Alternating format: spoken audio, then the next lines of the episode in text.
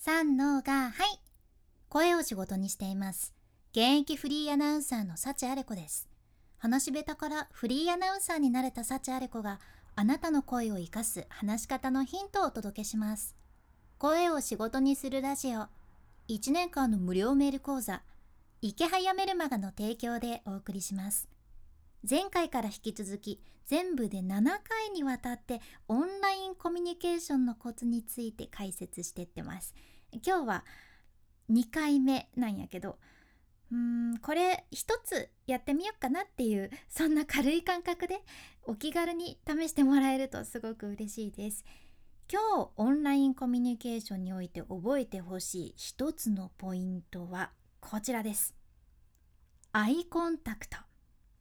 アイコンタクト大事です。これね慣れてない人はできてない人多すぎる問題っていうのがあるじゃね。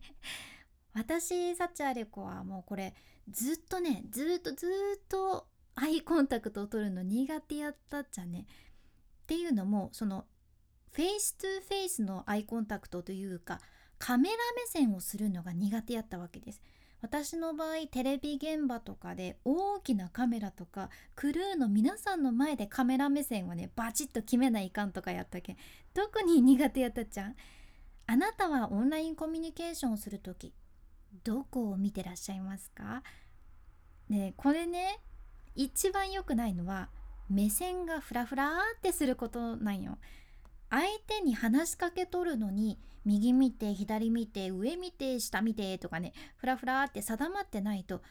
相手が初対面であればあるほどこの人落ち着きがない人なんだなーって思われちゃってもうビジネスシーンやったらさ特にそれだけでかなりマイナスなんよね。でここからまたそのオンラインコミュニケーションだからこそのポイントなんやけど何もこう相手をじーっと見つめる必要はないじゃね。カメラを見れば相手とアイコンタクトを取ってる視点になるわけですよ。とにかくカメラを見るんです。でもじゃあそのカメラを見るって言ってもじーっと怖い顔でカメラを睨んじゃったら意味ないけんね 私がリポーターになりたての頃とかはねカメラを彼氏だと思えてねずっと言われてました優しい笑顔を向けなさいっていうねそういう意味なんやけどあなたも緊張しとってもさカメラの向こうにあなたの好きな人とかあなたが大切に思っている人をファーンって思い浮かべると優しい表情で臨めるはずじゃね。うんそこに自分が苦手とするものを思い浮かべとるけんちょっとね表情が硬くなっちゃうんやけど是非カメラの向こうにあなたが大好きな存在を思い浮かべてみるとうまくいくはずです。まあ、とにかく今回覚えてほしいのは相手とのアイコンタクトを意識する。そのためにはカメラ目線を忘れずにっていうことですね。是非お試しください。さあ年末やね。来年あなたはどんな年にされますか？